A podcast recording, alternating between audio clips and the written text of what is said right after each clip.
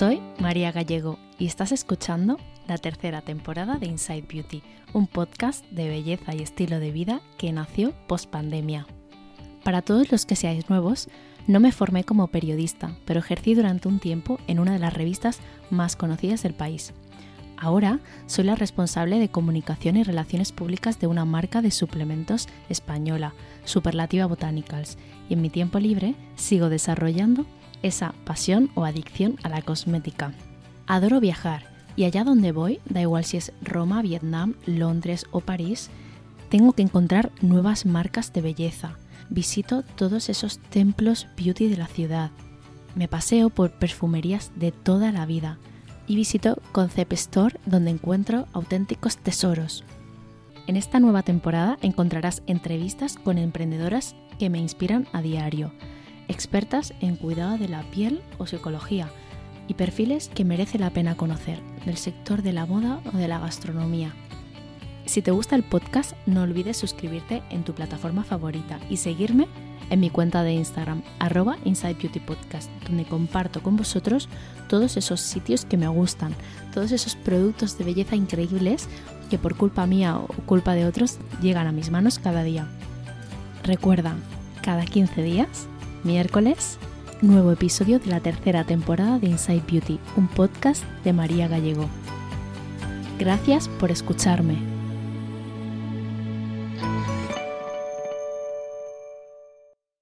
Conocí a mi invitada de hoy en un evento de Neutrógena, creo que hace más de un año, aunque yo creo que perdí un poco la noción del tiempo con esto del COVID. Eh, me acerqué a ella porque me, bueno, la seguía en Instagram, le hablé de mi podcast y me pareció además encantadora. Desde entonces la sigo, me encanta escucharla en ponencias y hoy vamos a disfrutar con sus consejos en Inside Beauty. Ya sabéis que me obsesiona el cuidado de la piel, no tanto a nivel estético porque me preocupe muchísimo el envejecimiento, sino es algo más que me produce eh, muchísima curiosidad, que me gusta por toda la ciencia que hay detrás y bueno, de hecho cada día hay nuevas noticias ¿no? sobre ingredientes, em, bueno, normativa, ¿no? Y, y bueno, es algo también con lo que disfruto muchísimo. Cuando pensaba en preparar esta entrevista, al principio quería elegir uno de esos temas que tengo en mi lista, eh, pero enseguida pensé en que quería que fuese un episodio súper útil para la gran mayoría de, los que escucháis el podcast, a menudo que además la mayoría sois mujeres, y eh, una especie de guía ¿no? para el cuidado de la piel que pueda servir a la gran mayoría y que por supuesto, eh, bueno, de tratamientos también a tener en cuenta, ya sean tratamientos de, de, luz o tratamientos, bueno, de inyectables, ¿no? Médico-estéticos. Eh, hoy en el podcast tenemos a la doctora Natalia Jiménez, una de las dermatólogas de referencia de nuestro país, a la que podéis encontrar en el Hospital Ramón y Cajal de Madrid y en el grupo Pedro Jaén, y autora también del libro eh, Ponte en tu piel. Es experta en afecciones de la piel como el acné, la rosácea o la psoriasis, o sea que vamos, nos puede hacer una super guía. Bienvenida Natalia, ¿cómo estás? ¿Qué tal, María? Muy bien, encantada de estar aquí con, contigo y bueno, todas las oyentes.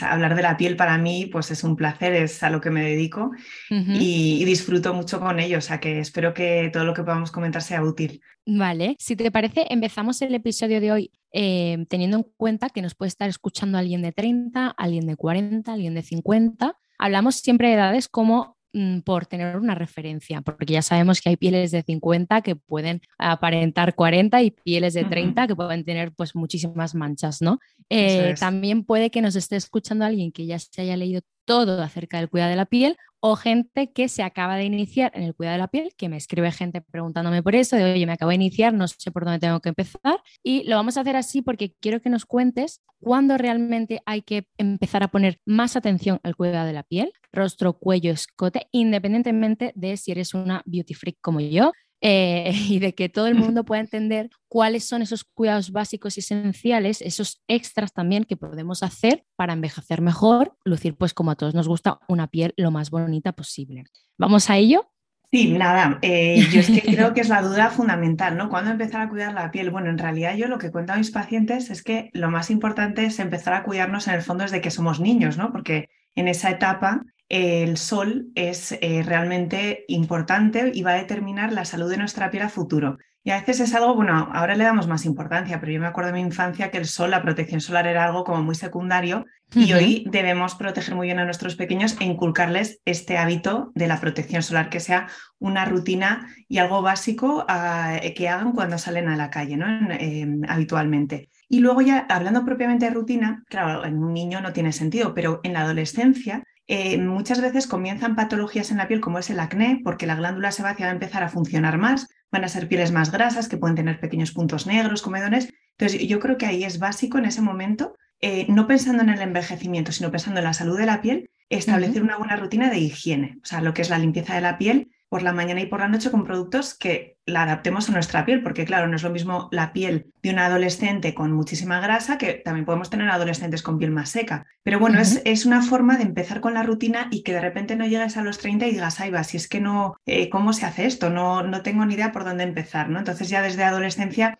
yo animo mucho eh, siempre a introducir la limpieza. ¿Y cuándo, cuál es la edad clave? Yo, yo opino que depende mucho del caso, como tú bien decías, eh, hay personas que que pueden tener 40 y aparentar 30 porque se han cuidado mucho la piel.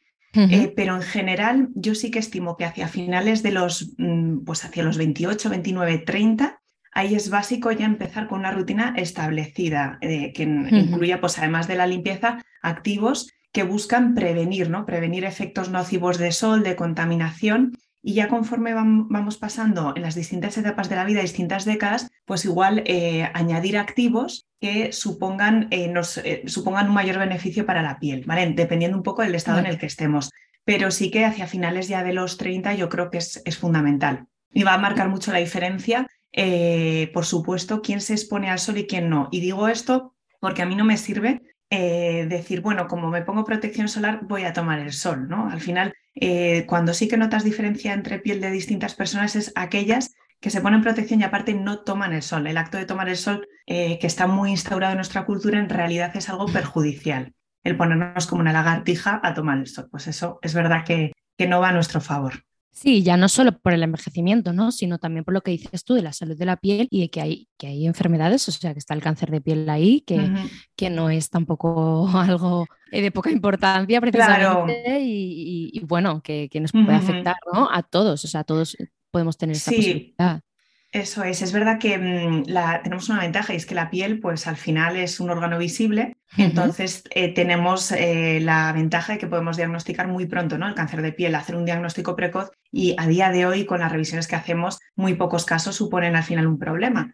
Pero eh, es cierto que hay que ser consciente de los peligros que conlleva el sol y, y bueno, tener esa, por eso decía que la infancia al final tenemos la suerte de que hoy sabemos qué peligros tiene el sol y que podemos eh, explicar y a los más pequeños que es importante protegerse.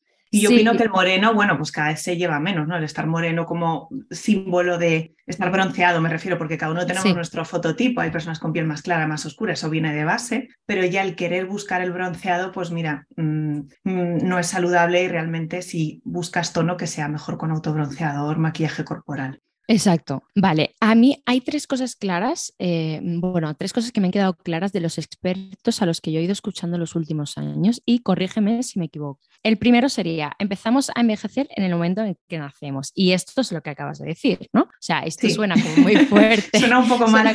Suena, un poco mal y es como, a ver, no, pero efectivamente lo que tú dices, el inculcar ¿no? a, los, a los niños, el tema de la protección solar, yo recuerdo, nunca se me va a olvidar, tengo una tía que cada vez que sus hijas venían a mi casa venían eh, con muchísima protección en la cara, una cantidad ingente de crema solar en la cara. Y decía, es que en mi familia hay muchísima peca, hay muchísimo lunar, y yo mis hijas, entonces las niñas no podían salir, tenían esa norma sin ponerse la protección solar, ¿no? Mucho más en verano. Eh, entonces, claro, al final eso también hace que creen una rutina y una constancia que luego cuando están en los 30 no cuesta hacer eso, ¿no? Porque la gente luego a veces es que quiere empezar y aparte de que no sabe cómo, es que tampoco se le olvida, el orden no lo entiende, o sea, hay como muchísimo lío encima con la sobreinformación que tenemos hoy en día, pues la gente no, no se aclara, ¿no?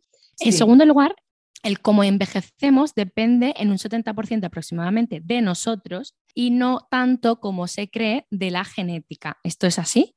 Es así, los porcentajes, bueno, según el estudio que mires varía un poco, pero esto es así, o sea, depende mucho de cómo te cuidas, no tanto de, tus genes. Hombre, hay personas que tienen una genética impresionante y que tienen, pues imagínate, menos tendencia a desarrollar manchas, pero al final si tú te expones mucho al sol y si tú no cuidas la piel, eh, vas a envejecer peor. Y luego otros tantos hábitos, porque siempre estamos con la crema de sol, la crema de sol, pero en el fondo eh, influyen muchas cosas, influye el estrés, influye la alimentación, el fumar o no fumar. O sea, hay muchos factores que al final, sí, más o menos, a ver, nadie es perfecto, obviamente Em, intentas dar unas guías, ¿no? Para saber qué cosas son buenas y cuáles son malas. Pero bueno, nadie somos perfectos, los dermatólogos, por supuesto que tampoco.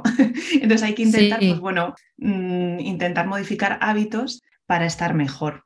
Vale. Y bueno, desde cuando envejecemos, hombre, es verdad que desde que nacemos, pero sí que em, hay un momento en el que la piel al final envejece porque vamos perdiendo colágeno. El colágeno se pierde, es lo que hace soporte para la piel lo perdemos y vamos teniendo más flacidez, más arrugas y luego hay cambios que están más hacia el interior, en los huesos de la cara, la grasa.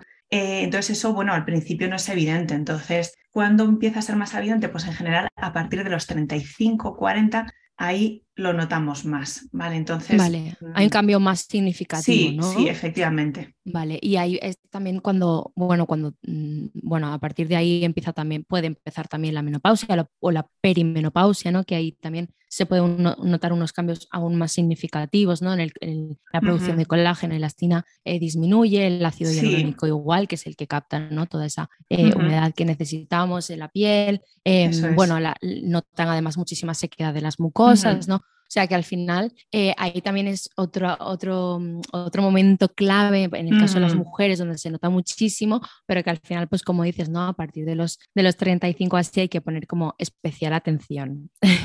Eso es, eso es. Vale, entonces eh, sería vital tener una rutina específica e para, bueno, intentar frenar eh, ese envejecimiento prematuro sobre todo, ¿no? Eh, no, tampoco vamos aquí a querer ser siempre eh, inmortales, ¿no? Pero bueno, no envejecer mejor. A mí me gusta decir envejecer mejor. Eso es, sí. Em, mm. Y con la piel sana, como dices, ¿no? sin, ninguna afección que nos esté, eh, bueno, causando brotes constantemente, etcétera. y seguirla con mucha constancia, ¿no? Que sería como los 30, 35 más o menos. Sí, sí, eso es. Vale, a nivel cosmético, ¿qué necesitaríamos incluir en esa rutina para, eh, bueno, pues eso, para frenar al máximo posible, reducir todos esos efectos que van provocando el envejecimiento, pues como has comentado, la radiación solar, la contaminación, la alimentación, el estrés, el tabaco, la genética, etcétera. Pues bueno, a nivel cosmético, aparte de la limpieza, claro, ahí en cuanto a limpieza tenemos un montón de productos y formas de hacerlas. Podemos hacer doble limpieza, en ocasiones no, pero sí limpiar mañana y noche, porque lo que hacemos con la limpieza no es solo que nuestra piel esté, o sea, el que esté limpia, supone también que quitemos de la superficie de la piel contaminantes y restos de maquillaje en caso de usarlo, porque sabemos que tanto el maquillaje nos puede irritar la piel y los contaminantes en sí mismo se ha visto que son un factor independiente para provocar manchas. Es decir, uno puede tener manchas por exposición a la contaminación sin necesidad de exponerse al sol. Entonces, eh, la limpieza por eso es importante. También es importante porque va a hacer que los productos que tú pongas después se absorban correctamente. ¿vale? El ponerlo sobre una piel sucia, eh, pues bueno, no, no va a ser correcto. Eh, y luego, algo básico que recomendamos en la prevención del envejecimiento son productos antioxidantes que pongamos normalmente, nos solemos recomendar por la mañana. Pues puede ser la vitamina C, ácido ferúlico, la vitamina C quizás es la más conocida. Y es algo que podemos usar todo el año, independientemente de si hay sol o no hay sol, porque a veces está la duda de en verano dejo la, vitamina C porque he oído que mancha la piel. Eso es falso, o sea que se puede usar perfectamente. y, bueno, aparte de esto, por supuesto, la protección solar, estoy muy pesada con esto y todos los dermatólogos somos muy insistentes, pero usar una protección solar em, nos va a ayudar a prevenir el envejecimiento. Quizás es la mejor crema antiedad, para muchos de nosotros lo consideramos así porque el sol es el principal agente causal de envejecimiento. Otros activos que pueden venir bien, que solemos reservar más ya por la noche, pues a veces em, a mí me gusta recomendar productos como los alfa-hidroxiácidos, como puede ser el ácido glicólico, en temporadas como pueden ser de la década de los 30, 30, 30 y pocos. Em, es un activo que nos ayuda a tener una piel más luminosa, con el poro más despejado nos da luminosidad al fin y al cabo y también sabemos que eh, tiene acción contra el envejecimiento. Y ya más adelante, pues quizás a partir de los 35, retinol, aunque el retinol nos gusta tanto que a veces lo recomendamos desde antes. O sea, el retinol es el rey. Eh, después del protector solar podríamos decir que es el rey eh, para los dermatólogos porque sí que tiene acción contra el envejecimiento y está demostrado a, a largo plazo. O sea que Vale, Eh, es curioso porque, eh, bueno, ahora justo que hablamos también mucho de protección solar, eh, tengo varias amigas que una sigue los 10 pasos de la rutina coreana de no sé qué marca, la otra se compra todas las recomendaciones para el pelo que ha dicho no sé quién, otras me preguntan siempre por productos para quitar puntos negros, mejorar textura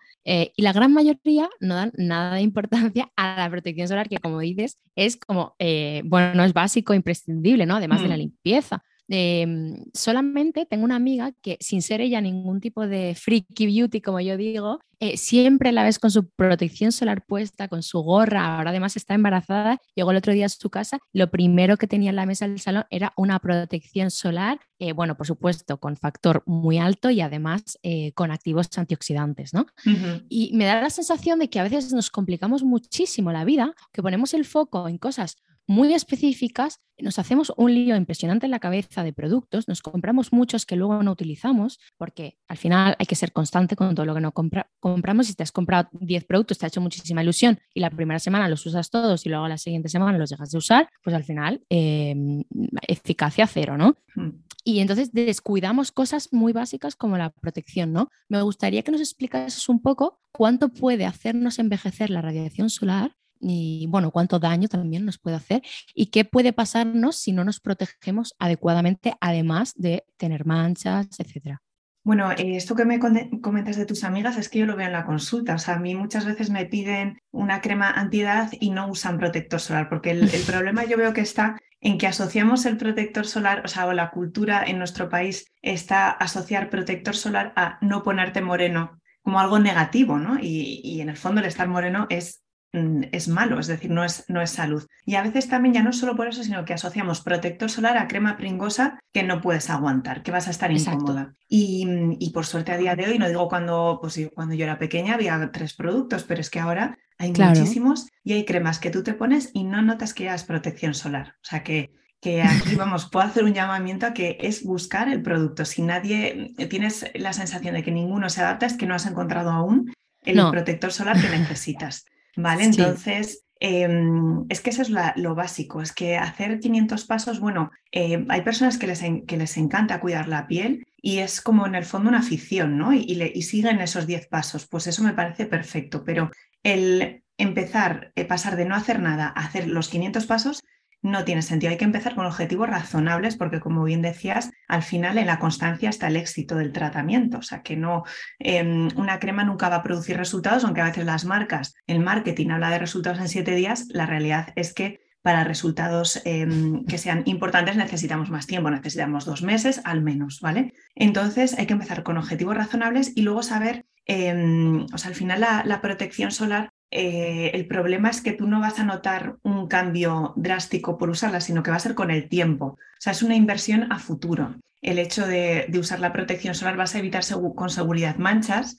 Todos vamos a envejecer, o sea, eso no, podemos decir que el usar protector solar va a evitar que envejezcamos, pero va a ser en mucha menor, va a ser en menor medida y vamos a evitarnos problemas serios de salud como es el cáncer de piel que el cáncer de piel, pues pensamos en el melanoma, que es un tipo de cáncer que en el fondo es, bueno, es el más agresivo, pero es el menos frecuente. Y en realidad lo que casi siempre vemos más son lesiones precancerosas que pueden desembocar en cáncer, como las queratosis actínicas, o vemos lo que se llamamos cáncer de piel no melanoma, vasocelular, espinocelular, son tumores que son súper frecuentes en la población. O sea, yo incluso mi compañera de residencia eh, tendríamos, ¿qué edad tendríamos? Pues mm, veintipocos años, eh, tuvo uno de estos tumores. O sea, es decir, es algo muy, muy frecuente y por suerte, eh, una vez quitado, el pronóstico en general es muy bueno. Entonces, el usar protector solar pues, nos va, va a reducir el riesgo de tener esos tumores. A veces la genética va a tirar más, es decir, podemos protegernos bien y la genética pues, va en nuestra contra y, y bueno, pues puede ser que, que desarrollemos alguno de estos tumores, pero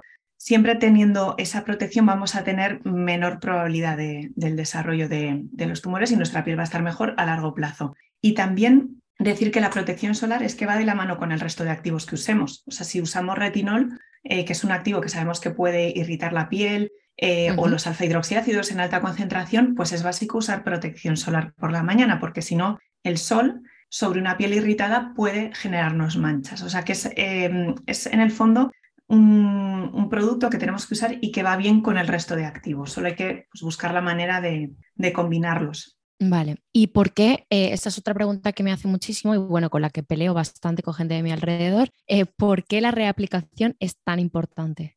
Eh, porque realmente el protector solar, claro, depende el, el, que uses, pero en general los protectores solares a las dos horas de su aplicación sabemos que disminuye muchísimo su eficacia. Entonces, esto es poco trascendente en, en, el invierno, en el otoño. Si estamos trabajando en una oficina, no va a pasar nada porque no seamos súper estrictos al aplicar la protección solar cada dos horas. O sea, eso, eso, es difícil de llevar a cabo.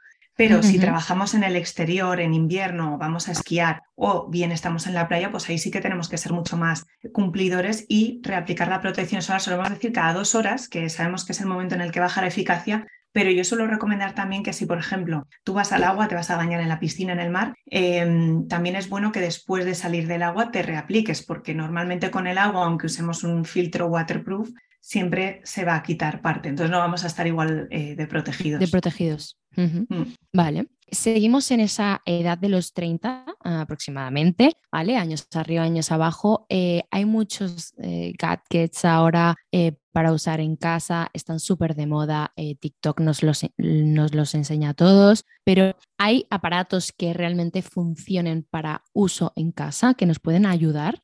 Claro, los aparatos de uso domiciliario eh, tienen que cumplir la premisa de ser muy seguros, ¿no? Entonces, cuando eh, el aparato mm, tiene que cumplir esas normas, tiene poca potencia. Eh, no podemos eh, tener tampoco grandes resultados con el uso de ciertos aparatos, aparatos, en domicilio, más que nada porque son poco potentes en comparación con aparatos de, de uso médico. ¿no? Eh, claro. Un ejemplo es la radiofrecuencia. Hay, hay, equipos de radiofrecuencia en domicilio. Muchas pacientes me dicen, oye, ¿esto funciona? Pues bueno, mmm, no podemos decir que el resultado vaya a ser espectacular, pero realmente si eres cumplidor Ahí está lo importante de comprar uno de estos aparatos. Si tú lo vas a usar todos los días, 20 minutos, 30 minutos, pues quizás merezca la pena. Te compense. Sí, sí. sí lo, es un plus. Sí, porque normalmente son caros, o sea, no, no es algo que digas, mmm, pues eh, tienen precios eh, normalmente elevados, los que son más efectivos. Entonces yo opino que si es algo que vas a usar, eh, que no te cueste un esfuerzo y, un, y, una tortura usarlo, está bien que lo tengas.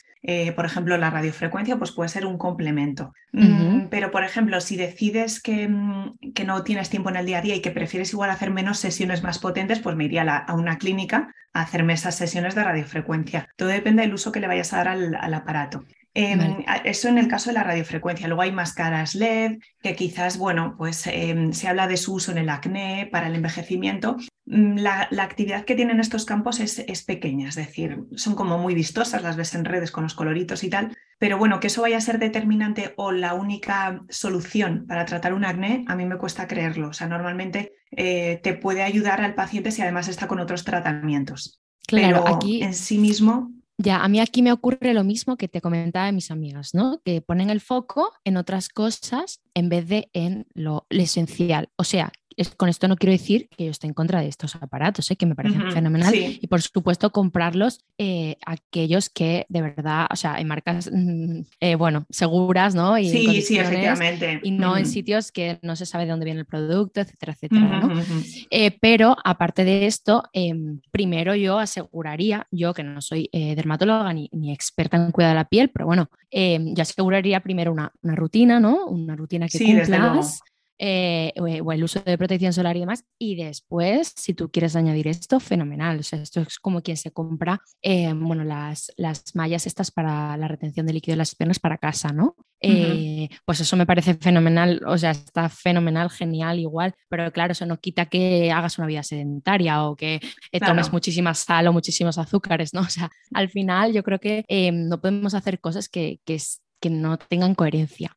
Sí, a veces yo creo que el hecho de que los aparatos sean costosos, que la mente humana hace, nos hace creer que son mejores y más efectivos que algo mucho más simple como una rutina de cuidado facial, ¿no? Eh, sí. Y por supuesto, o sea, si tú no, tu rutina no está establecida, no eres cumplidor, no tiene, yo no me compraría ninguno de estos aparatos, o sea, no, no, no tiene sentido están ahí, es decir, y, y, obviamente hay que ir a fuentes seguras. Muchos de ellos tienen aprobación por la FDA de Estados Unidos que, que bueno, que, que, que, dan un poco esa fiabilidad al, sí. a los aparatos, pero no hay que pensar en ellos como que sean la base. Al, al, revés, es un complemento que lo puedes tener o lo puedes no tener. Y claro. yo lo recomiendo sobre todo para esas personas que lo disfruten, es decir, que tengan su tiempo y que no lo suponga porque a veces te puede suponer hasta un estrés de, ay, tengo que, pues imagínate, tengo que acabar este trabajo rápido porque me tengo que poner con la radiofrecuencia, no sé, hay cosas que a veces que no sea como una tarea que te genere también estrés, ¿no?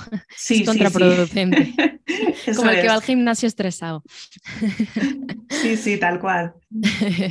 vale, ¿Y, qué tratamientos convendría realizar eh, de vez en cuando, en, bueno, en consulta, para mejorar la, textura de la piel, para eh, ayudar a reducir esos brotes de acné si se sufren, para potenciar esa luminosidad de la piel y que en casa no podemos hacer y como dices, pues en casa obviamente cualquier cosa que tengas no va a tener la efectividad ni la potencia de, de los tratamientos médicos, ¿no?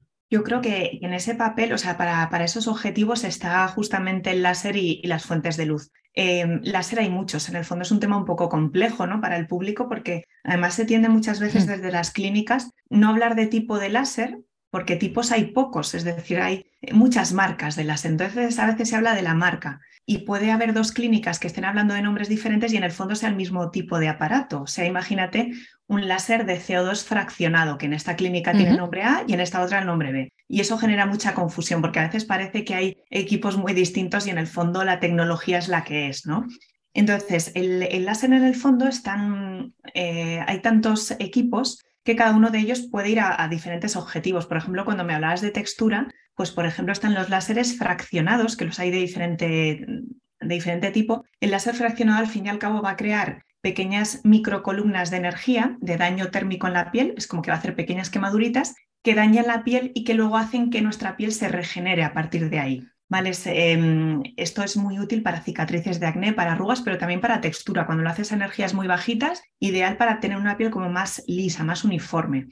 Si tenemos en cambio un acné activo con granos rojos, una rosácea, pues ahí, por ejemplo, va fenomenal el láser vascular o la luz pulsada intensa, eh, porque van a bajar la inflamación y a veces en combinación con otros tratamientos, pues son, es una opción excelente para, para tratar brotes de acné.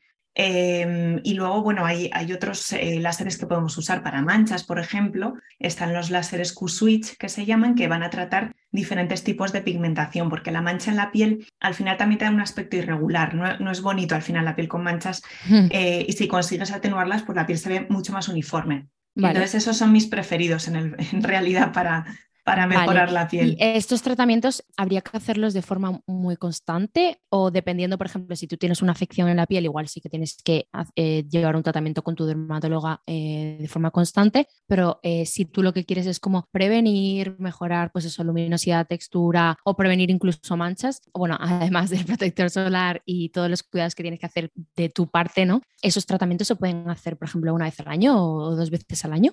Sí, eh, cuando, como bien decías, cuando hay patología, pues eso hay que adaptarlo y a veces son sesiones como más seguidas, lo que es luz pulsada o láser vascular para el acné, a veces hacemos sesiones cada mes hasta controlar el brote, pero lo que es mejorar y tener una piel más luminosa, pues con un láser fraccionado y a veces recomiendo a mis pacientes dos sesiones al año en un momento en el que no haya sol. Imaginemos, pues por ejemplo, noviembre y marzo. Hacemos dos sesiones eh, que te van a mantener la piel con mejor aspecto, pero también van a tener una acción preventiva de envejecimiento porque sabemos que el láser forma colágeno a largo plazo. Entonces, no hay tampoco que estar, o sea, a mí no me gusta tampoco que sea un tratamiento súper esclavo para el paciente, sino algo que tú puedas, que sea razonable en tu vida, lo puedas hacer sin mucha incomodidad, porque es verdad que, bueno, pues el láser, según el tipo que hagamos y la potencia, pues a veces te deja un poco marcado, rojo, eso no es muy viable hacérselo todas las semanas, ni tampoco es beneficioso. Con dos sesiones al año muchas veces es suficiente o a veces con una incluso. Personas que ya se han tratado las manchas de una forma regular, pues bueno, las manchas nunca tienen fin, a veces vuelven, es decir, si quitamos unas, pero pues el sol eh, se va acumulando en nuestra piel, nuestra piel tiene memoria y puede ser que con los años no salgan otras, pues habrá que hacer igual un retoque, una sesión al año de retoque de manchas. Vale. Eh, y luego sería importante, además del cuidado de la piel en casa y de estos tratamientos em, de luz y de láser, eh, empezar ya en esta edad eh, con algún tipo de inyectable, toxina, etcétera. Bueno, esto yo creo que hay que individualizar muchísimo, porque hay personas, eh, imagínate, eh, vamos a pensar en la arruga del entrecejo. En el entrecejo es muy típico que con el paso del tiempo se nos vayan formando dos arrugas verticales que nos dan aspecto de enfadadas, cansadas muchas veces. Eh, y es el tratamiento de elección para esas arrugas es la toxina botulínica, más conocido como Botox, que es una de las marcas.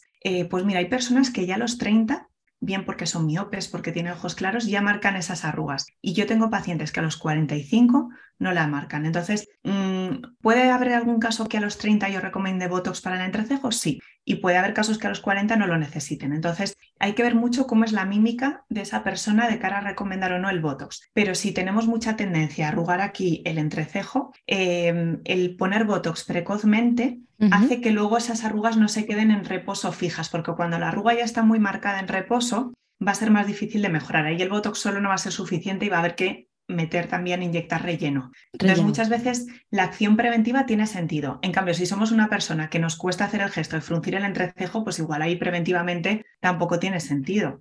O sea, porque hay veces que eh, yo recibo pacientes muy jóvenes que me piden votos porque una amiga se lo ha puesto, pero igual esa amiga es que gesticula de otra forma. Eh, entonces es que la edad es tan relativa que, que hay que cogerlo. No, y, ya, y luego además eh, la, medicina estética también em, cogió muy mala fama durante muchos años, ¿no? especialmente con los rellenos que se utilizaban antes o con las celebrities a las que los médicos nunca pusieron frenos. Sí. Em, entonces hay rostros pues desfigurados, ¿no? Em, entonces yo intento siempre cuando hablo con alguien que está como súper en contra de este tipo de, de usos, o sea, de, uso de inyectables para prevenir o para mejorar un poquito aquello que te preocupa, etcétera siempre intento eh, como hacer de, bueno, de defensora a modo de que esto no, lo que se utiliza ahora no es lo que se utilizaba antes y que además hay muchos médicos que te dicen, oye, yo no te voy a poner más de, lo que necesitas, ¿no? Eh, que esto igual antes no se hacía, o bueno, o a lo mejor sí lo hacían, pero algunos médicos y no todos.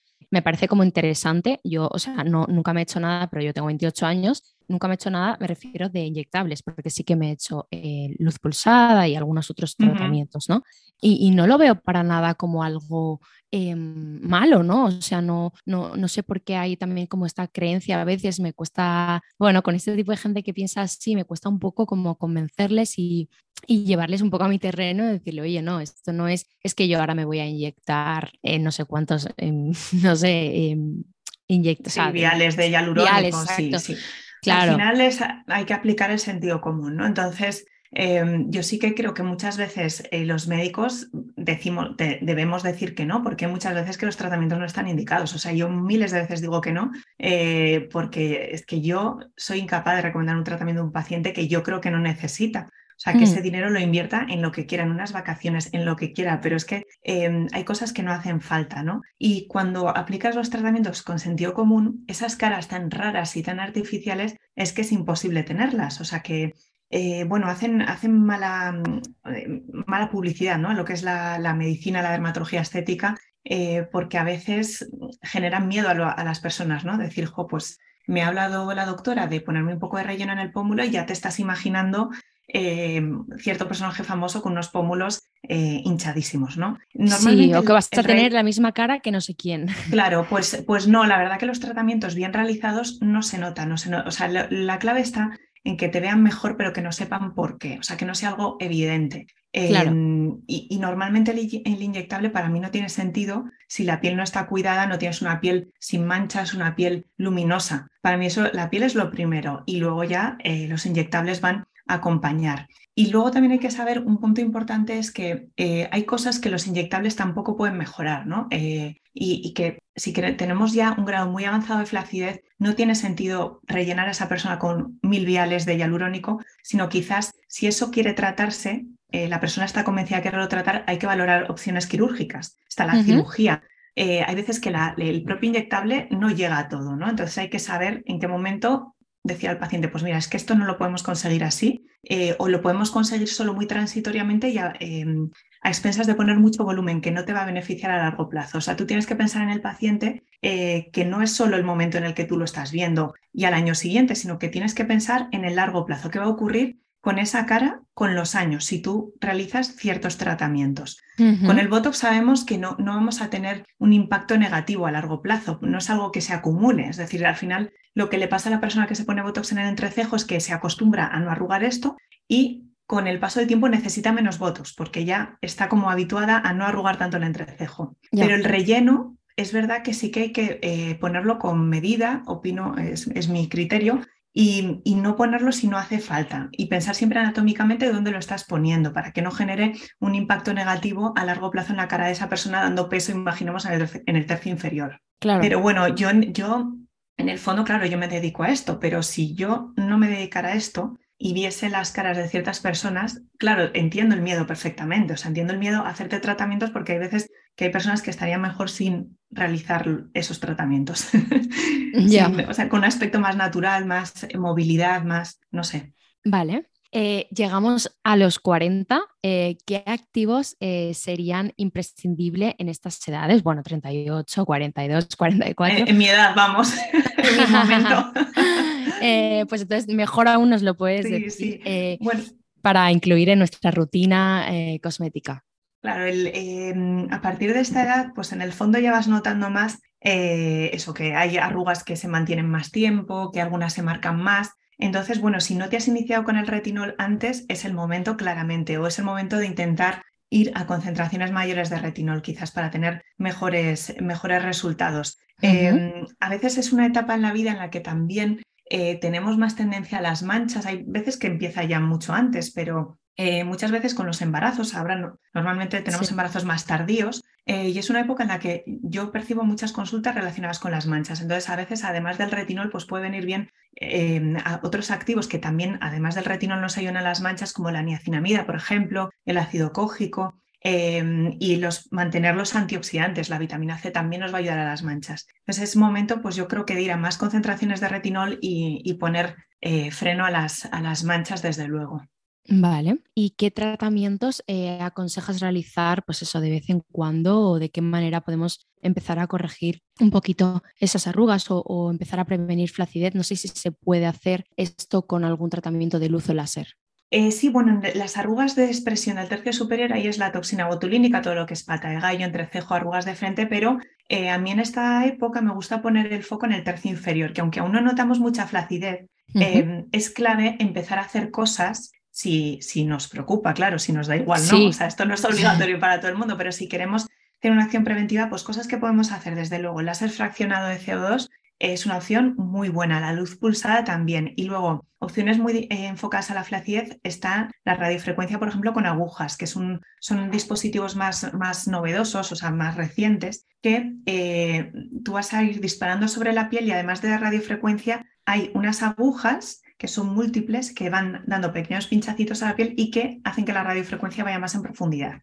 Entonces, eso enfocado a tercio inferior me parece una buena idea. A veces también, pues en algunas pacientes con algo más de flacidez, pues combinar con unos hilos tensores. Es, ir un poco eso, a, poner el foco en una zona donde aún no tenemos el problema, pero que lo vamos a tener, porque eso lo tenemos todas. O sea que, no, no, hay nadie que tenga 80 años y no tenga flacidez en el tercio inferior. No, no, no, no. Vale, y aquí de hecho también ya podríamos notar mucho cambio según cómo nos hayamos cuidado y protegido la piel, pues los 10 o 20 hmm. años anteriores, bueno, a ver, toda la vida, ¿no? Pero me refiero especialmente si hemos hecho una, buena rutina todos esos años a partir de la adolescencia, que es cuando quizás te empieza a preocupar o empiezas a tener algún tipo de afección en la piel, ¿no? Hmm, desde luego que, aquí se nota mucho qué hábitos has tenido. Eh, o bueno, lo que decías de fumar, ¿no? Los que sí, llevan 20 años fumando. Esto es lo que iba a decir, porque mira, personas ya con 40 que han fumado, vamos a suponer, desde los 18, eh, pues mira, toda la zona de los labios es frecuente ya ver arrugas marcadas, ¿no? De código de barras, eh, también arrugas en la zona de los ojos. Entonces, bueno, em, al final todo suma, ¿no? Y, todo ese tabaco que has estado consumiendo, pues a nivel del organismo en general, pero también en la piel se nota. Eh, el dormir mal, pues, pues también, ¿no?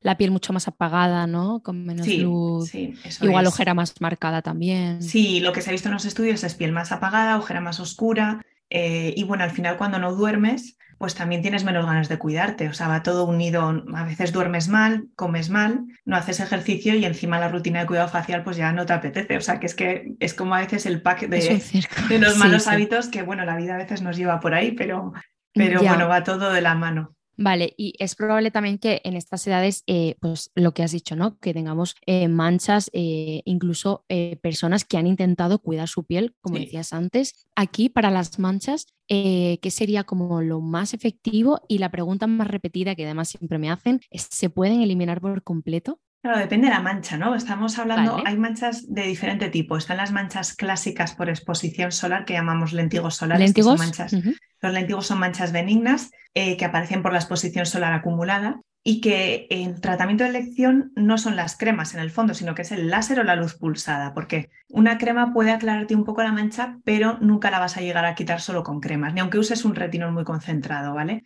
O una fórmula magistral prescrita por tu médico, eso no quita los lentigos, los puede aclarar, pero para quitarlos sí puedes usar el láser. ¿Qué pasa? Que el láser eh, quita las manchas que ve en ese momento. El láser detecta la melanina y ahí reacciona pero eh, tú vas a desarrollar otras manchas con el paso del tiempo, es decir, no, no va a prevenir la aparición de manchas. Para eso está pues, la rutina de cuidado de la piel que incluye el fotoprotector. Yo misma, que siendo dermatóloga y que yo no tomo el sol, eh, es verdad que en mi adolescencia no era dermatóloga ni era consciente de todo esto, pues yo ya he hecho varias sesiones de láser para quitarme manchas. Eh, y ya te digo, no soy alguien que tome mucho el sol, pero entra dentro de lo normal no implica tampoco hacerse 500.000 sesiones, o sea, a veces con dos sesiones al año, una sesión al año de recordatorio, te vas manteniendo bien. Y luego es que genéticamente hay gente que tiende mucho a la mancha y gente que no. Claro. Y bueno, por, otro lado, mm, los lentigos en el fondo es la mejor mancha que podemos tener. Luego está el melasma, que es la pigmentación hormonal y que, bueno, pues es em, a veces es un quebradero de, cabeza para,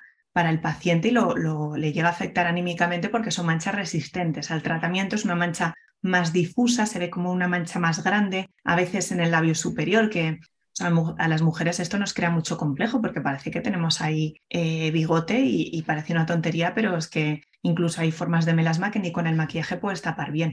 Entonces, el melasma eh, no es tan fácil de tratar. O sea, ahí sí que podemos decir que el láser es una opción más, pero es una segunda línea de tratamiento y la base está en la rutina de cuidado facial con la fotoprotección y cremas despigmentantes que, que pauta el médico. Y bueno, el láser puede ser un complemento, pero no es la base. Eh, alguien que viene con melasma y, viene pidiendo láser ya desesperado, siempre explicamos que no es la mejor opción en, solitario, desde luego que no, porque a veces incluso podemos empeorar esa mancha hormonal. Vale. Bueno, llegamos a los 47, eh, ¿no? 52 eh, años, bueno, los 50, y lo, lo, más normal, como comentábamos antes, es que estén muchas en menopausia, ¿no? Una, una etapa, o en premenopausia, una etapa que pues ya hemos dicho que tiene muchas consecuencias y también en la piel. Eh, ¿Cómo recomiendas que sea eh, la rutina cosmética? ¿Debe cambiar mucho en esta etapa? Bueno, en, esta etapa, al final, por la bajada de estrógenos tan, tan fuerte, eh, lo habitual es percibir la piel más seca, ¿no? y también se pierde mucho colágeno. O sea, en los primeros años de menopausia se pierde una barbaridad de colágeno, vamos a notar la piel como mucho más flácida.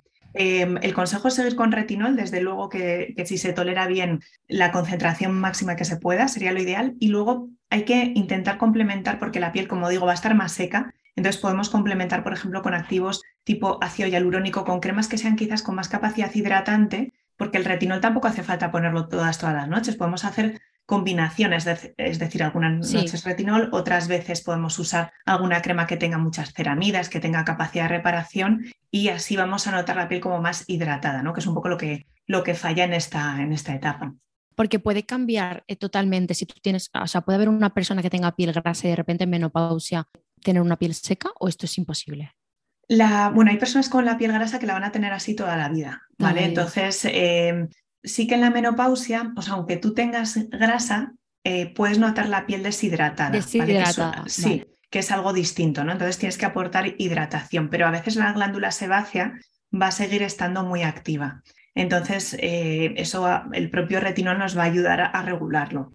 ¿vale? Pero bueno, sí que en la menopausia no es habitual ver cuadros de acné severos para nada, o sea, es, es, menos, es menos frecuente. Claro. Vale. ¿Y qué ingredientes, aparte del retinol, no podrían faltar en esta rutina? Para mí, desde luego, están el ácido hialurónico, diría que las ceramidas también, eh, mantendría vitamina C y, básicamente eso, la limpieza, todo igual. El, protector solar, pues eh, como la piel va a estar, la vamos a notar más seca, eh, buscar opciones igual menos fluidas, que sea un protector solar que tenga, que sea tipo crema, para que notemos la piel más hidratada. ¿Vale? Que es un poco lo que, lo que se nota. Pero mm, cremas, eh, por ejemplo, alguien puede plantear si las cremas reafirmantes, eh, las cremas reafirmantes realmente, mm, mm, ojalá reafirmasen eh, ópticamente, ¿no? Pero no, tienen esa capacidad, ¿vale? Entonces, em, podemos usarlas por tener la piel más hidratada, pero no pensando que van a ser una especie de lifting, ¿vale? Esa, a, nivel marketing a mí no me gusta nada eh, las cremas que, que hablan de efecto lifting. No, no me parece que sea honesto con, con, la población. Es algo que, que las cremas en sí no, no, consiguen, a veces en los tratamientos médicos. O sea que...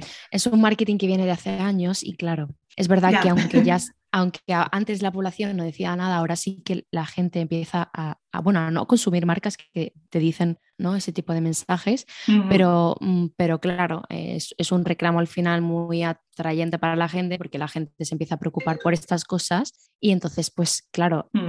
eh, eh, te llaman esas cosas y, tú quieres y el resultado, ¿no? Y, encima la quieres comprar y quieres el, resultado de la crema encima en una semana o en un mes. Sí, claro, obviamente eso no puede pasar, o sea, no va a pasar. Mm. Pero bueno, sí que me imagino que también a veces entiendo también a las marcas en cuanto a cómo le explico a gente que no sabe de ingredientes o ciencia qué puede hacer por su piel o bueno, qué puede ayudar a cómo puede ayudar esta crema a su piel, ¿no? Entonces hablan a veces de, bueno, de, términos genéricos que todo el mundo comprende eh, para no hablar de cómo es el INCI de todo ese cosmético, claro. ¿no? Sí, sí, sí, no, yo entiendo que a nivel eh, explicación es la manera, ¿no? Pero bueno, saber que luego el, resultado mm, la expectativa tiene que ser clara, no, no tener una expectativa muy alta pero pasa con la cosmética y pasa con, con, los tratamientos médicos, que tenemos que saber qué expectativa tiene nuestro paciente de, de lo que le estamos contando, porque a veces es una expectativa altísima y, y el médico tiene, tiene otra, otra sensación. Ya. Y en cuanto a, tratamientos, ¿aconsejarías eh, complementar la rutina con algún tipo de tratamiento o no? Yo en, esa época en la que la piel eso está como tan deshidratada, eh, le falta colágeno, yo, yo iría pues eso, a potenciar esa pérdida pues con tratamientos como por ejemplo el plasma, el plasma rico en plaquetas, que es una forma de mesoterapia, em, seguiría con el láser, seguiría con la radiofrecuencia con agujas, igual sí que me animaría más eso a los, a los hilos tensores en esta, en esta etapa. Pero siempre sabiendo qué grado de flacidez tenemos, porque ya digo que si es mucho, la opción es quirúrgica. O sea, es decir, no, no es honesto que el médico venda mm, o no venda, eso está, no, es correcto decirlo así, pero recomiende cosas que, sabemos que van a tener un impacto muy pequeño ¿no? en, en la flacidez. Sí, que, el cambio no va a ser muy significativo. Sí, es decir, mm, tenemos que dar siempre qué expectativa mejora para esa persona tenemos. Y no en todos los casos, y la verdad es que es muy orientativa, porque es que hay personas que a veces em, hay personas de una misma edad que según el peso que tengan, la cara es muy diferente. O sea, normalmente personas de peso más alto a nivel facial tienen menos flacidez, en cambio personas muy delgadas tienen más flacidez. Entonces, a, la misma edad, con misma edad. Entonces tienes que adaptarlo mucho a, la situación. No hay, no hay dos personas iguales, opino. Claro, de hecho yo tengo dos personas cercanas que tienen más o menos la misma edad y una está bastante arrugada y la otra no. Una tiene una piel, siempre ha tenido una cara, perdón, mucho más fina, ¿vale? Eh, y, sí que está gordita, pero a lo mejor se le acumulan otras partes. Y otra que es al contrario, ¿no? Tiene como piernas muy finitas y la cara y el pecho y demás sí que tiene ahí como más la gordura concentrada. Entonces, eh, claro, una cara que está más rellenita eh, tiene muchas menos arrugas, ¿no? O una mm, piel así como más grasita, también tiene a veces como un aspecto más saludable que una, un rostro muy fino, ¿no? Y luego lo que mm. comentabas antes, que me parece muy interesante, yo creo que la gente no sabe que no es solo la piel lo que afecta al descolgamiento, ¿no? O sea, es, también a nivel hueso. Cuéntanos un poco de esto porque es interesante. Yo esto es algo que me fijo mucho en las personas. Eh, qué tipo de, hueso tiene a nivel del cigomático, del pómulo, de, lo de la mandíbula, porque personas con pómulo marcado es que yo siempre lo digo y, a veces me pasa con chicas jóvenes que dicen, ah, es que me veo la cara muy redonda, qué horror, qué pómulo más grande. Yo digo, mira, esto es un seguro de a largo plazo para que tengas menos flacidez que otra persona que va a estar deseando ponerse pómulo. Eh, entonces el hueso es, clave, entonces el, clave en, porque es el soporte sobre el que están el resto de tejidos y sabemos que el hueso con el, con el paso de los años va cambiando, va cambiando constantemente. Em, entonces hay, hay, materiales de relleno que tú pones en, en, justo encima del hueso, sé que no, no es muy agradable de contar, pero eh, se pone justo encima para eh, intentar mejorar ese soporte. Y es algo que desde fuera queda muy natural. Normalmente el relleno que va tan profundo desde fuera tú no lo notas como algo, salvo que te pases en volumen, pero, pero es una opción que es recomendable para algunos casos. Claro, si ya tienes muy buen pómulo de base, pues no va a tener sentido, pero hay personas que lo necesitan. Claro. Luego, eh, hace muy poquito estuve en la presentación de los nuevos inyectables de una marca e incluso tenían inyectables específicos para cuero cabelludo, eh, para el contorno de ojos. Eh, ¿Esto es algo que ya se está utilizando en España? Sí, bueno, en general siempre los materiales de relleno, eh, en concreto el ácido hialurónico, siempre cada marca, cada casa comercial tiene diferentes tipos que hay em, algunos que son ideales para alguna zona, algunos son ideales para labios, otro para ojera, otro pues para mm, mentón, por ejemplo, y todos ellos tienen estudios realizados en esas zonas, ¿vale? Por, eh, Todo es ácido hialurónico, dirás, qué tontería, ¿Es, solo marketing? Pues no, porque en el, ácido hialurónico en sí, cada material tiene distinta viscosidad, tiene distinta resistencia a la mm. deformidad y por eso se comportan de una forma distinta. Y luego hay otros materiales que se están ahora usando bastante, como los polinucleótidos, o se empiezan a usar más, que em, los polinucleótidos no buscan dar volumen, sino que tu piel genere una respuesta de reparación, ¿vale? Eh, tu organismo cuando tú inyectas polinucleótidos percibe como que ahí se han muerto células donde están los polinucleótidos. Entonces eh, lo que hace tu organismo es, aquí se han muerto células, voy a regenerarlas. Eh, entonces regenera tejidos y por eso, por ejemplo, en ojera se están usando con un buen resultado sin a veces los problemas que haces del hialurónico que puede ser captar agua y dar bolsa. Entonces, bueno, poco a poco em, son tratamientos que se van usando y es verdad que sí que tienen aval científico porque hay estudios realizados con ellos y, cumplen toda la normativa. Vale, o sea que podrían ayudarnos considerablemente. Sí, eso es. Eh, y, en el caso del cuero cabelludo, ¿qué, ¿qué efecto podrían tener? ¿Cómo nos podría ayudar? Claro, en el cuero cabelludo a nivel científico, al menos hasta donde yo tengo conocimiento, lo que más se realiza es tanto plasma rico en plaquetas como luego inyección de fármacos a nivel de cuero cabelludo Em, hay diferentes fármacos que sí que ayudan al crecimiento en personas que tengan problemas de alopecia. No en, alguien de cuero cabelludo sano, sino alguien que tenga un problema de alopecia. Ciertos fármacos que también existen por vía oral, cuando se inyectan en el cuero cabelludo, llegan al folículo, a la raíz del pelo, para que ésta pueda crecer con más, con más fuerza hablas de fármacos eh, que no son suplementos que podemos encontrar nosotros. Sí, exacto. sí, son fármacos que, los debe aplicar un, médico en, la consulta. O sea que hay unas preparaciones em, que se realizan en farmacia y que se, eh, son solo para uso médico. No hablo de productos tópicos que puedas utilizar mm, que no sean fármacos. Que ahí la evidencia es mucho más limitada. Vale, como hay también además muchísimos suplementos cada vez más para el cabello, para sí. tal, pues obviamente me imagino que eso es una ayuda, pero en casos concretos eso se quedaría corto, ¿no? Claro, claro, una cosa es que puedas tomar un suplemento para que el pelo tenga más brillo, luzca mejor, pero otro, otro tema es que tú tengas una alopecia androgenética femenina y estés tomando suplementos. Entonces, eso claramente es totalmente insuficiente y no es efectivo. O sea que, ahí es básico tener un buen diagnóstico porque, claro, alopecias hay muchas. Entonces em, hay que valorar incluso desde tener un análisis de sangre para saber si tu alopecia tiene que ver con que tu hierro en sangre esté bajo o con que tengas un problema de, tiroides. Eh, entonces el diagnóstico... Está todo relacionado siempre, ¿no? Sí, el, el, diagnóstico es clave. O sea que y muchas veces no, a simple vista el pelo se cae, pero mm, según el patrón, según eh, tu analítica, pues se actúa de una forma o de otra. Ya, sí, porque además, eh, bueno, esto lo he hablado también con un montón de amigas, ¿no? Porque digo, yo siempre digo, tengo que ir al tricólogo, pero no encuentro el momento, eh, porque yo tengo pelo fino y me preocupa mucho. Em, no se me cae como muchísimo, sí que cuando me, me, operé, tuve una cirugía, se me cayó bastante, pero bueno, ahí, por ejemplo, con suplemento y tal, eh, parece que la caída como que se frenó y hoy ahora se me cae de manera normal. Pero es verdad que cada año que pasa tengo pelo más fino, como un poquito menos de cantidad y sí que me preocupa, ¿no? Y la gente no sabe que existe la figura del tricólogo, ¿no? Sí, sí, sí, sí. Bueno, Mucha tengo compañeros excelentes en, en, Pedro Jaén que son referencia a nivel, me atrevo a decir, mundial, porque realizan estudios científicos al más alto nivel y, son pioneros en, tratamientos para muchas alopecias. Y la verdad que, que, ellos siempre comentan que el diagnóstico es clave. Eh, y es verdad que hay veces que lo que te hace consultar es justo lo que tú me decías, momentos de estrés en los que pierdes el pelo de repente, pues puede ser posquirúrgico, posparto. Eh, el, pelo es como que se sincroniza en fase de caída y se cae mucho pelo a la vez, que es lo que llamamos efluvio telógeno, pero eso normalmente una vez pasa la situación de estrés, se recupera. Son caídas que, que nos alarman un montón, lo mismo que la caída después de la infección por coronavirus, que luego se recuperan. El problema está cuando tú vas notando eso, que poco a poco el pelo tienes menos, que clarean ciertas zonas del cuero cabelludo, eso sí te debe hacer consultar, porque a veces eso no es alarmante, es decir, no es que el pelo se caiga, tú, tú ves que vas dejando pelo en casa, sino que el pelo cada vez es más fino y, clarea el cuero cabelludo. Vale. Qué guay, pues muchísimas gracias. Llegamos al, cuestionario final que hago a todos mis invitados y aquí igual te conocemos un poquito más a nivel personal, porque ya con recomendaciones, bueno, creo que ha sido top y creo que ha quedado muy claro. Me importaba muchísimo que no fueran como todo términos muy técnicos porque la gente a veces se pierde, ¿no? Y la verdad es que ha sido genial. ¿Te puedo preguntar a quién admiras?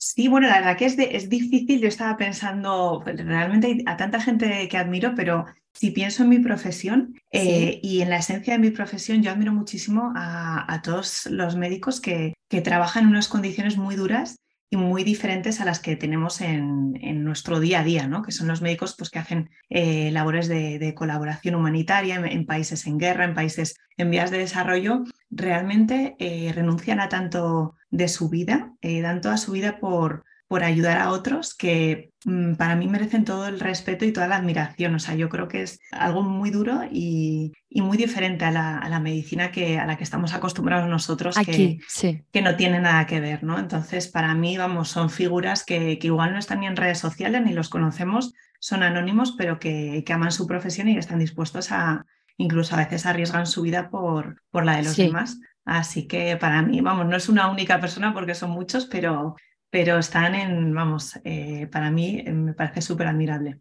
Qué guay, ¿vale? Eh, cuentas de Instagram o TikTok que te guste seguir. aquí no hace falta que sean de derma o belleza, aunque por supuesto las puedes decir. Em, bueno, todo tipo de cuentas, ¿vale? Sí, yo la verdad que en mis redes sociales intento estar activa, pero a veces, a veces me cuesta mucho. Y yo lo que más disfruto de las redes sociales francamente, por supuesto, estar al tanto de lo que hacen otros compañeros, porque a veces no nos vemos y, me mantengo en contacto con ellos, pero a mí me encantan las cuentas que tienen que ver con el maquillaje. Eh, soy eh, fanática de, por ejemplo, la cuenta de Maricos Calla, me parece que es eh, una profesional, vamos, excelente, aprendo muchísimo de ella y me relaja ver sus vídeos. Ay, por favor, yo la he pues invitado yo, soy fan, fan total de ella y además es que me fío siempre de sus recomendaciones y creo que siempre recomienda muy bien. Entonces disfruto mucho viéndola y a veces pues te va desde problemas que tengas viendo estos vídeos. Todas las cuentas de maquillaje disfruto viendo eh, los, los, artistas que son y me parece que, que vamos, que tiene muchísimo mérito el trabajo que realizan y yo en otra vida pues me hubiera encantado ser maquilladora, pero me dio, por la medicina. pero creo que a mí me, gusta mucho, mucho verla, disfruto mucho y sigo a muchas cuentas que, tienen que ver con esto. Eh, ¿Alguna serie, documental, eh, libro o película reciente que te apetece recomendar? No hace falta uno de cada ni nada, ¿eh? Pues, no, no, y la verdad que, que, no te lo iba a poder dar porque yo en mi situación actual de segundo mes de posparto, yo, mira, no sé cuándo fue la última vez que encendí la televisión, sé que es una fatal y me encanta escuchar a gente que habla de series, pero yo estoy perdidísima. Entonces, mm, lo último que yo puedo recomendar sería un libro que estoy acabando ahora que, que se llama Criar con Salud Mental de, de la doctora Velasco, eh, que es psiquiatra de Ramón y Cajal. Y la verdad que yo creo que da una visión de la maternidad que, que me gusta ver. Mm, lo cuenta todo desde el sentido común sin buscar la perfección, que a veces ahora estamos como también en la crianza toda de ser perfecto, pues bueno, hace un análisis que me gusta mucho de, la crianza y en la situación en la que estoy yo ahora, con tres niños en casa, pues, pues me está ayudando bastante. Guau, sí, no sé cómo haces tantas cosas, de verdad. No, no, que va, que va. ya llegará el momento de ver series con tranquilidad, pero bueno, yo me voy apuntando las que me recomiendan y en algún momento pues, pues las veré, ojalá. Qué guay, no, pues tienes súper buena pinta ese libro, ¿eh? Sí, a mí me está eh, gustando mucho. Me lo, me lo, apuntaré y sobre todo se lo recomendaré a eh, amigas que tengo que son mamás súper recientes. Seguro que les encanta. Sí, eh, escuchas podcast tú ahora, no te digo ahora, ¿vale? Digo los últimos, el último año. los últimos años, bueno, yo sí que soy muy fan de Cristina Mitre, la verdad que, que me gusta su podcast porque yo creo que informa con mucho rigor de, de temas que a la mujer en general nos, nos importan bastante seas madre o no seas madre, da igual. O sea, tanto ejercicio físico, alimentación, que son ámbitos que yo realmente ahí cogeo mucho, yo la piel la cuido fenomenal, pero eh, ojalá el resto de las esferas de la vida fuese tan cumplidora. Entonces me ayuda mucho sus, sus podcasts y aprendo un montón. O sea que, bueno, eh, tendríamos que dedicar a todo, a todo, la alimentación, al ejercicio, al cuidar la piel, necesitaríamos cuatro horas al día para sí, Sí, cuatro vidas, pero no, eso es imposible. sí, pues justo la conocí, la conocí, bueno, en Masderma y, ah, mira justo me dijo que había oído hablar de mi podcast, o sea que me hizo muchísima ilusión y bueno, ojalá algún día eh, eh, grabemos juntas. Es, es una profesional y es verdad, yo, yo también escucho mucho su podcast y, como dices, ¿no? me, me parece súper interesante que hablen con rigor, que no se presten a colaboraciones solo por dinero eh, y, promocionar cualquier tipo de cosa, que al final este tipo de perfiles les ofrecerán todos los días muchísimas cosas. Em, y me parece súper importante eso, ¿no? Pero bueno, ¿algún, ¿alguno más que hayas escuchado o que te guste? Pues es que yo te diré que solo estoy con ese, o sea, que, lo mío es muy triste.